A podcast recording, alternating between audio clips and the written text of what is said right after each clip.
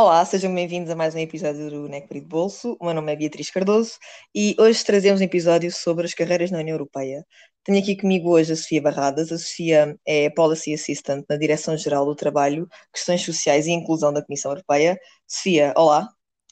Olá, Beatriz, muito obrigada pelo convite. É muito bom estar aqui com o Necpri de novo. Sim, já cá passaste há alguns não anos. nunca, mas já assisti a muitos eventos Portanto, é bom estar aqui, embora esteja longe da FCSH, sentir um pouco da FCSH comigo através do telemóvel. E pronto, let's get to it. Ok, então se calhar começamos mesmo por aí, falar um bocadinho do teu percurso por CPRI pela FCSH. Um, como é que foi? Como é que descreves assim a tua passagem pelo, pelo curso? Ok, então cá vamos nós tentar fazer um wrap-up de três anos ou quatro anos até da minha vida um, uhum. no mínimo tempo possível. Mas, portanto, eu tive, fui agora mesmo ver ao meu LinkedIn para me relembrar, mas eu acabei a CPR em 2018, portanto, comecei em 2015. Um, não era a licenciatura que eu queria, foi de facto a minha primeira opção, mas eu andei durante muito tempo a pensar: será que eu quero ser PRI? Será que eu quero só relações internacionais? Um, e na altura também ainda não me tinha completamente informado sobre as possibilidades, mas acabei por decidir que a nova uh, podia ser uma boa opção. Acabei por pôr em primeira opção e tenho-vos a dizer que se não fosse no meu ano eu nunca teria entrado no curso, portanto ainda bem que me ainda tem naquele, porque as notas porque estão sempre a subir, sempre a subir. Ah. Um, acabei por entrar, foi, no momento foi mesmo in, incrível ter entrado e depois desde o primeiro momento que senti que a nova FCSH era de facto a minha casa e que CPRI era um bom uh, curso uh, para crescer, digamos assim. Portanto, sobre CPR no geral, diria que foi uma boa experiência durante os três anos. Acabei depois por também ficar mais um ano na nova FCSH a começar um mestrado que não terminei, portanto ficou como pós-graduação. Um, mas diria que sem dúvida o melhor que aconteceu uh, durante esses três anos foram de facto as pessoas que conheci e o tempo que passei na esplanada. Uh, e pronto, é isto que eu diria. Ok. Agora uma cena que me está tá a correr um bocadinho, até porque eu também estou a passar por isso agora, e acho que é uma questão um bocado transversal, é como é que tu descobriste, vá, o, a área que mais te interessava ou aquilo que tu querias tipo, seguir uh, em CPRI? Opa, olha, no meu caso não foi de todo uma questão simples, foi mesmo um processo muito longo, em, de muitas perguntas. Um, eu, quando entrei para a CPRI, queria uma vertente mais uh, jornalística, ligada às questões, uh, ligada ao mundo internacional. Depois entendi que se cá não era bem aquilo que eu queria, uh, mas também não sabia exatamente aquilo que me interessava. E aquilo que aconteceu, pelo menos no meu percurso em particular, foi entender aquilo que eu queria seguir ao nível da investigação, portanto, aquilo que me interessava mais um, ao nível da investigação, mesmo aquilo que eu queria estudar, digamos assim, e depois a partir daí perceber uh, qual é que era o mundo profissional que estava ligado a isso. Portanto, para aí no final do meu terceiro ano, digamos, portanto, vejam é só, no final do meu terceiro ano, eu comecei a perceber que tinha mesmo, tinha realmente muito interesse ao nível mesmo de interesse de mudar certas coisas e de, de, ter um impacto em certas áreas e foi particularmente no mundo do trabalho e de direitos dos trabalhadores e trabalhadoras que eu encontrei um, algo que para mim fazia sentido. Na altura eu pensei, bem, o que é que eu posso fazer ao nível profissional em relação a isto? Claro que há, há sempre o mundo dos sindicatos, das ONGs, mas eu na altura também não estava muito informada, algo que podem saber sobre mim é que eu no geral... Um, não procuro muito, fico mais à espera que, de falar com pessoas e que algo se desperte na minha cabeça, e foi um pouco isso que aconteceu. Um, já andava interessada no mundo da, da, indústria têxtil e no mundo da fast fashion há algum tempo, há algum tempo até porque sempre foi um tópico um, bastante na moda, digamos assim.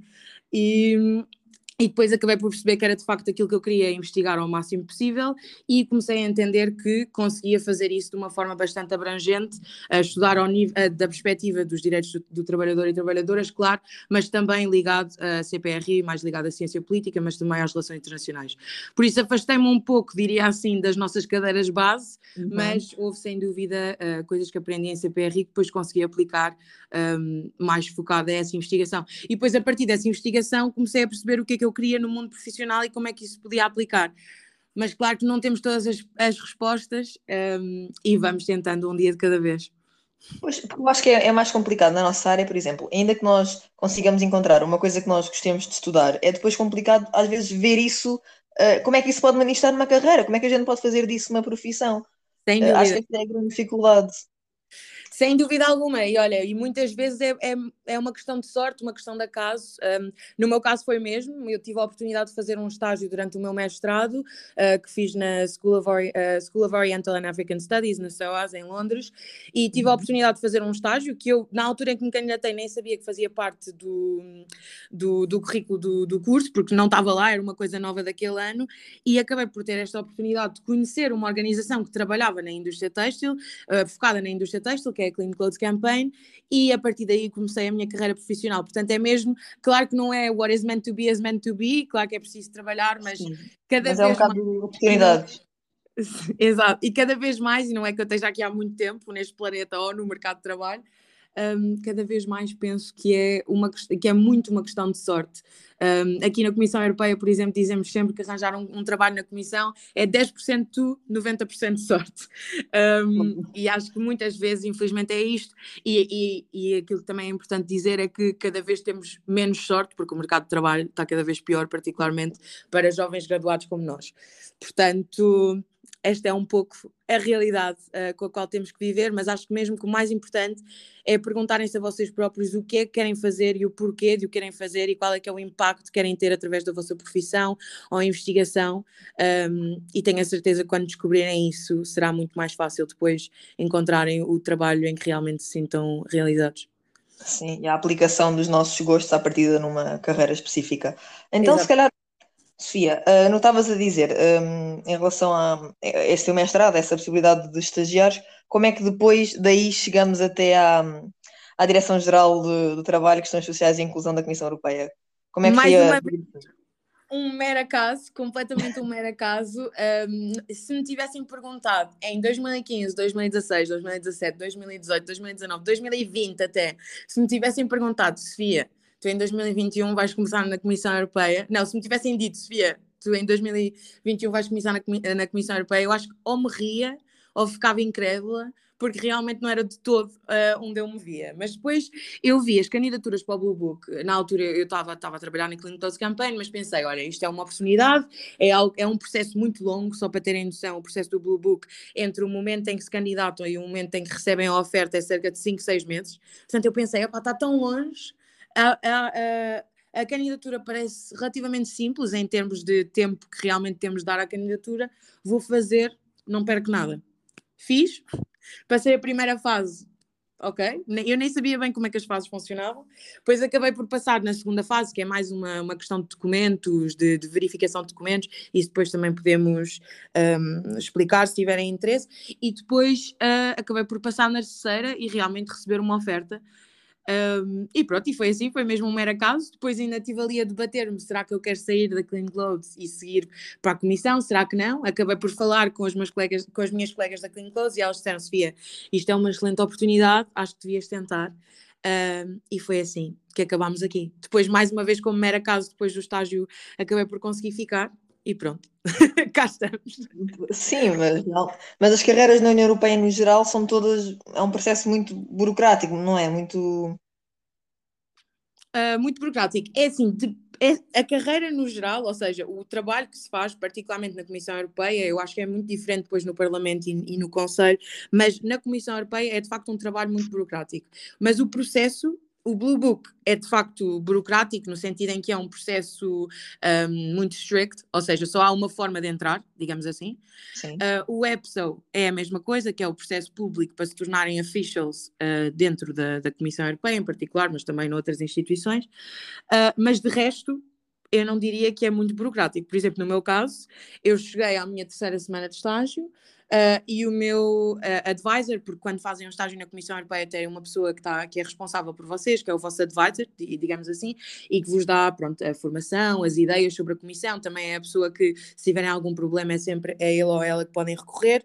Uh, no meu caso era o Deputy Head of Unit, portanto é tipo o number two da unidade, digamos assim, mas isso varia muito, é a pessoa que estiver disponível e, e, que vos quiser ajudar e de facto é uma pessoa que tem muita influência no, no vosso estágio e basicamente na minha terceira semana o meu advisor veio ter comigo e perguntou à Sofia o que é que tu te vês a fazer a seguir a, a este estágio. E como já devem ter percebido nestes poucos minutos, eu nunca sei o que é que eu vou fazer a seguir. Portanto, eu fiquei, ah, pois, ainda não sei, vamos ver. E ele, estarias disposta a ouvir sobre, a, a, a ouvir a certas oportunidades, pronto, a conhecer certas oportunidades, tanto aqui como noutros sítios. E eu fiquei, ah, sim, claro, tenho todo o interesse. Um, e depois eu, parva como sou, na altura até, um, eu, eu, tinha sido eleita Careers Coordinator, portanto ajudava os outros estagiários a arranjarem emprego, e, e até lhe disse, ah, sim, eu sou Careers Coordinator, portanto, por favor, qualquer proposta que tiver, uh, envia-me porque eu partilho com toda a gente. Ele, ok. Passado uma semana, ele volta-me a ligar e diz: Olha, Sofia, lembras daquele dia em que eu te falei de propostas possíveis uh, de emprego dentro da comissão? Eu queria-te mesmo convidar para tu ficares, não é para tu partilhares com toda a gente. E eu, ah, ok. Uh, e pronto, e depois ele acabou por, por dizer: Terias interesse em ficar? Se sim, vamos apressar o, processo de recrutamento, porque isto, porque depois há vários tipos de contrato. O meu contrato, por exemplo, é um contrato relativamente curto, seis meses, em que o objetivo real é eu uh, fazer o. Um, basicamente, há uma pessoa em licença de maternidade e eu estou a fazer tipo a ocupar a função dela, digamos assim. Uhum. Por isso é mesmo um processo de recrutamento, nada burocrático, super simples. Um, e, e, foi assim, foi literalmente uma chamada. A primeira eu não percebi, e a segunda em que ele me disse: Sofia, estarias interessada? E eu disse sim, claro que sim, e pronto. E acabei por ficar por causa disso. Portanto, isto para mostrar que as coisas acontecem mesmo ao acaso. Sim, mesmo naturalmente. O mais complicado foi mesmo teres conseguido aquele estágio e uh, passar pelo processo todo de seleção, certo?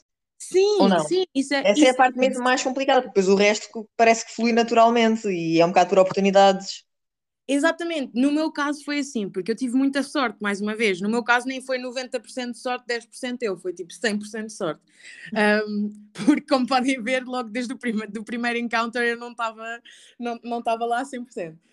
Um, e, e, e, sim, de facto, o processo do Blue Book para mim, tenho a dizer que foi, foi relativamente simples no sentido em que não foi estressante porque eu não esperava nada do processo. Eu estava okay. muito confusa sobre como é que funcionava, até porque o processo não é nada transparente, um, e portanto não foi relativamente simples porque depois já não está nada nas nossas mãos. A partir do momento em que fazemos a candidatura, temos que entregar os documentos e depois é quase tudo ao Deus dará, digamos assim. Por okay. isso, diria que o meu processo pela comissão, o mais difícil mesmo é adaptar-me ao tipo de, de trabalho. Então, mas só antes de passarmos a essa parte, em relação ao Blue Book, por exemplo, agora se alguém estiver a ouvir, tiver interesse em seguir, eh, em tentar, de facto, a candidatura, como é que achas que isso, como é que podes aconselhar, como é que isso funciona? Uh, sei lá, há coisas que achas que valorizam mais ou menos na candidatura? Sim, Essas sim. questões mais práticas. Sem dúvida alguma. E por acaso agora, como eu tive a oportunidade de ficar na comissão, um, candidatei-me para ser Blue Book Evaluator e, tava, e tive agora a, a, avaliar as candidaturas dos próximos Blue Books para março de 2022. Portanto, eu até sei como é que o processo funciona and I'm happy to share.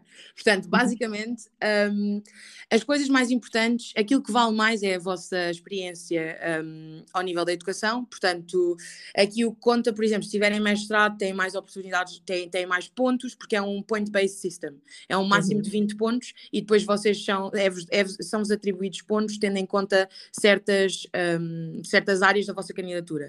Ganham pontos, por exemplo, nas línguas, ganham pontos na experiência internacional, ganham pontos uh, nos vossos estudos a serem raros, por exemplo, que claro, nunca vai acontecer com o CPRI, portanto vamos só por esse lado. Uh, e depois ganhamos pontos com a experiência profissional e a experiência um, ao nível da, da educação. As, as dicas, as dicas-chave que eu tenho para vos dar são três. A primeira é por favor, ponham sempre a vossa nota de final uh, de, de, do diploma. Portanto, imaginem que acabaram o CPRI com 15 ou 14, uh, isso conta como good. Portanto, já vão ter mais pontos do que alguém que não ponha nada na nota. Por isso, tentem ah, sempre pôr a vossa nota, seja de, de licenciatura, seja de mestrado, uh, porque nós depois valorizamos isso na candidatura. A segunda é por favor, não ponham nada que não consigam comprovar. Exemplo, eu já estive a corrigir a, a candidaturas de portugueses que dizem que falam espanhol ao nível B2, por exemplo. E eles explicam que falam espanhol porque moram perto de Badajoz. And that's great. Só que isso não conta como prova, porque vocês têm documentos têm de documentos que comprovam o vosso nível de língua. E normalmente isso são exames e não a vossa morada. A morada não vai comprovar que falam espanhol, infelizmente. Portanto, é tentar não pôr este tipo de coisas, porque depois, quando chegam à segunda fase, vão ser uh, desqualificados por fraude. E isso é mesmo uma forma infeliz um, de sair do Blue Book.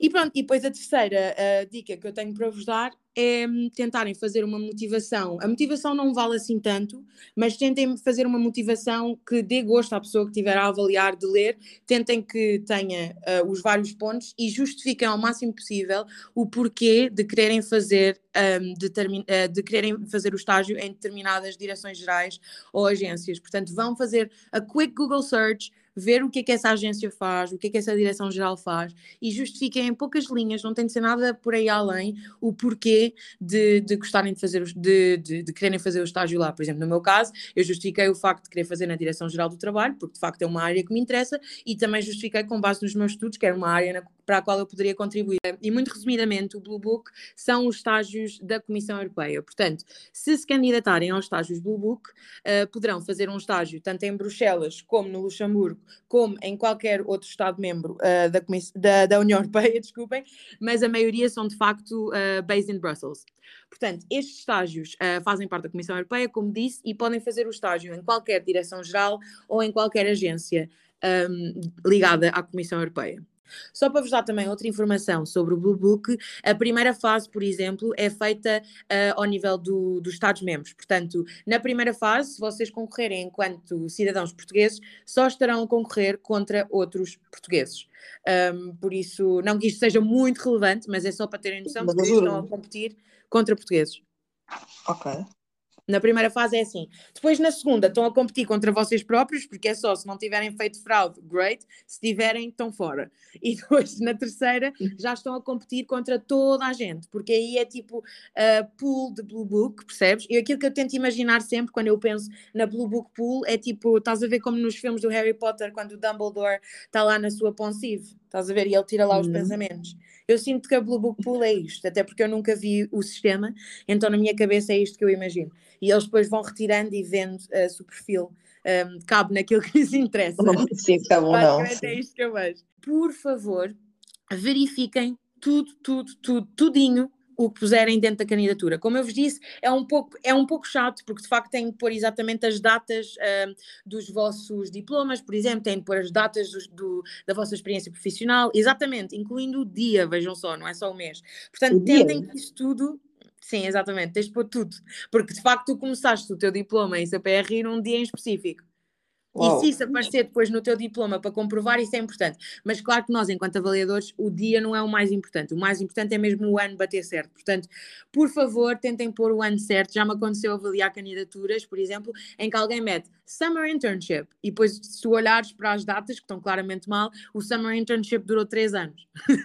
então, essa pessoa, Sim. infelizmente, infelizmente, enganou-se no ano. Mas isso é o suficiente para quando chegarem à segunda fase ser considerado fraude. Porque vocês, na primeira fase, só são avaliados com base naquilo que metem ali.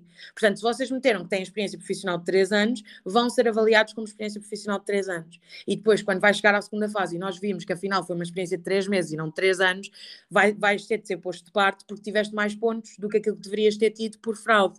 E isso não significa que vão ser expulsos para sempre da candidatura do Blue Book, porque nós percebemos que não, não foi de propósito, digamos assim, mas é só tentem não sair uh, da, da, do processo Blue Book por causa disso. Portanto, por favor, double check, triple check, quadruple check, uh, porque acontece, infelizmente, pormos a data errada, não é? Acontece. As fraudes. Exato. Ok. Uh, e depois lá está, como estavas a explicar há bocado, tu depois daí de, do estágio passaste mesmo para um, é trabalhar propriamente dito, né? Sim. A fazer aquilo que tu fazes hoje em dia, assim, em termos mais práticos, e também é um bocado uma questão de curiosidade, o que é que o que é que tu fazes, basicamente, como policy assistant? o que é que eu faço? Olha, boa questão. Neste momento estou aqui a gravar um podcast contigo. Não, mas faço basicamente aquilo que, que nós costumamos fazer, infelizmente, particularmente agora que o trabalho é todo em teletrabalho, é olhar para um computador o dia todo. E esta é a realidade. Infelizmente, isto é a uhum. maioria do, deste tipo de trabalhos são assim, não é? Uh, agora que estivemos em regime de teletrabalho ou mesmo dentro do escritório em que não podemos ter reuniões presenciais, acaba por ser muito dessa forma. Portanto, se me vissem durante todo o meu percurso na comissão a fazer o meu trabalho, iam ver a Sofia em frente ao seu laptop ou então em frente a um monitor e basicamente uh, seria isto o meu trabalho. Mas depois, dentro daquilo que realmente fazemos, um, e daquilo que eu posso partilhar é de facto mais coisas. No meu caso, eu faço policy, depois vocês podem estar mais project-based, uh, mais legal-based, depende da vossa formação e do trabalho uh, para o qual estiverem candidatado. No meu caso, é policy-based, portanto, é muito baseado em, em briefings, em uh, eventos, organizar certos eventos, por exemplo, ligados à, à policy que temos. Um, acompanhar o desenvolvimento da legislação que fazemos ao nível da DG Employment.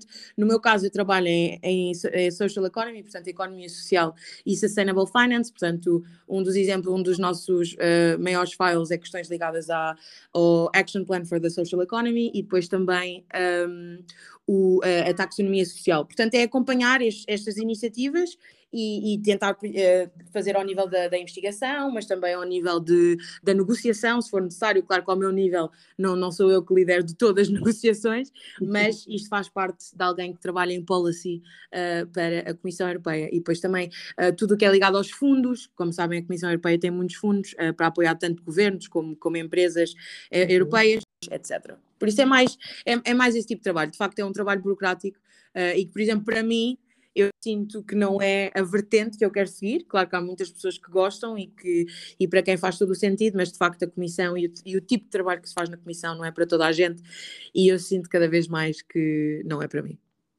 Então agora has de querer uma coisa diferente, não é, não é aquilo que imaginaste, vá, por assim dizer. Eu acho que a comissão. É assim, eu não imaginava grande coisa, porque eu nunca pensei muito trabalhar para as instituições, uh, nem para a comissão. Mas eu acho que para mim é, é mais porque eu, eu, eu tenho um interesse muito nisso e há algo muito específico que eu quero fazer, que é mais ligado ao, ao trabalho e à vertente do labor e dos labor rights, focado na indústria têxtil ou nas global supply chains, e de facto aqui focado na economia social e em sustainable finance, não é exatamente isso que eu faço. E há certos, há certos tipos de trabalhos, uh, e portanto, este, mesmo esta parte, esta parte das questões sociais, uh, há certos projetos nos quais eu trabalho que não estão tão alinhados com os meus objetivos e os meus, e os meus valores, e isso é algo que eu quero afastar ao máximo uh, da minha carreira profissional, embora, claro, a maioria dos projetos sejam, sejam de facto importantes e, de grande valor, é só que eu, I aspire something different. Então, agora aquela pergunta que tu não gostaste nada que o teu orientador tivesse feito, o que é que tens agora pensado para, para acolher? Exatamente, mas com o, meu, com o meu orientador é mais difícil porque queres deixar aquela abertura uh, para sim, outras sim. coisas, percebes? Por isso ficas ali. Também não posso dar a entender que eu quero uma coisa completamente diferente já, estás a ver? Exato, uh, mas aqui eu posso, aqui eu posso. Portanto, basicamente aquilo que eu gostaria mesmo é de voltar, não digo voltar porque eu também não tive uma experiência assim tão grande, não é? Foi uma experiência de um ano, mas gostaria mesmo de, de, de trabalhar na área mais ligada aos labor rights, mais ligada aos sindicatos, mais ligada às ONGs e mais ligada à indústria têxtil e às global supply chains, porque embora eu só fiz investigação nesta área durante dois anos, mas acho mesmo que é uma área na qual um, na qual eu posso realmente contribuir e na qual os meus, pronto, o meu conhecimento uh, pode, pode ser de facto valor e é algo que eu quero aprender cada vez mais e uhum. portanto adorava que isso fosse de facto a minha profissão e se eu pudesse escolher mesmo um sonho, um, lugar onde trabalhar, seria provavelmente, e depois podemos ver, se calhar daqui a uns anos se eu algum dia conseguir, podemos ver se foi aquilo que eu esperava, uh, mas eu gostava muito de trabalhar para a OMT, portanto para a Organização Mundial uhum. do Trabalho, a ILO, um, que faz parte da ONU, e gostava muito de trabalhar particularmente na, na iniciativa Better Work, que é focada na, na, indústria têxtil. Portanto, porque é mais ao nível legislativo e eu acho que isso, que isso, ainda tem algum impacto no mundo, digamos assim. Portanto, gostava de trabalhar nessa área durante uns Daqui tempos. a uns anos o NECPRI faz outro podcast contigo, para a gente perceber se isso aconteceu. É bom que sim, espero mesmo que sim. Mas Obrigada. para a malta que gosta da, da União Europeia e de facto desta, desta ideia de trabalhar na União Europeia, nas várias, um, nas várias direções gerais que existem na União Europeia, na Comissão Europeia, aliás, uh, lá está, tu não, não gostaste muito desta parte porque não se enquadra nos teus interesses, mas de facto há uma margem muito grande, há muitas opções, há muita variedade, certo?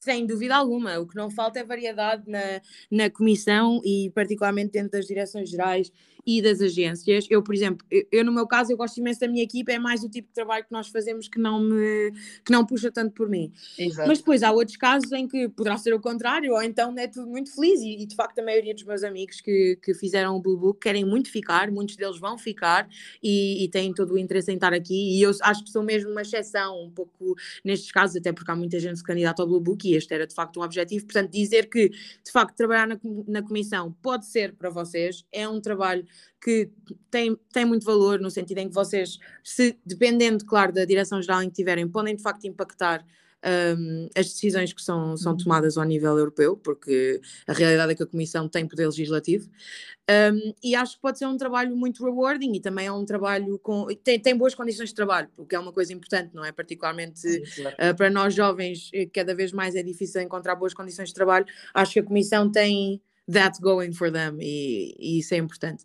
Portanto, aquilo que eu vos posso dizer, também para dar uma introduçãozinha, um, é que existem várias formas de ficar na comissão. Eu acho realmente que a forma mais direta ou mais simples, digamos assim, de entrar, uh, de começar uma carreira nas instituições europeias é de facto através dos estágios.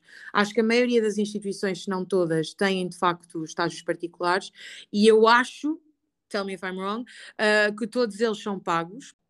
No caso do Blue Book, vocês recebem 1.200 euros um, de living allowance, o que é o suficiente uh, para sobreviverem em Bruxelas e não irem às vossas poupanças, mas claro que não é o suficiente para terem uma vida uh, boémia. Mas claro. depois do Blue Book, eu acho mesmo que o Blue Book e o Schuman, no caso do, do Parlamento, são oportunidades para vocês ficarem uh, nas instituições. Claro que não é, uma, não é uma entrada direta, mas é uma porta de entrada. E isso é muito Sim, importante. Sim, é uma oportunidade, exato. É muito importante porque, de facto, o processo de entrada na Comissão no geral também não é super transparente, como puderam ver no meu caso, não é? Eu fui convidado por Skype, I mean. Uh, mas depois, mesmo ao nível de, de, como, como podem entrar, podem fazer como eu, um, um, um contrato de longa duração claro, não é o objetivo da, da, maioria das pessoas, para mim é o que faz sentido, mas depois depende. Depois tem o CAST, que é a oportunidade para os contract agents, e aí também têm de ser convidados para o CAST, portanto, dá jeito de conhecerem pessoas dentro da, da comissão ou da, do Parlamento para vos convidarem não é? Por isso, o Blue Book, mais uma vez, é uma boa porta de entrada para isso. Uhum. E depois tem a, a, opção do, do EPSO, claro.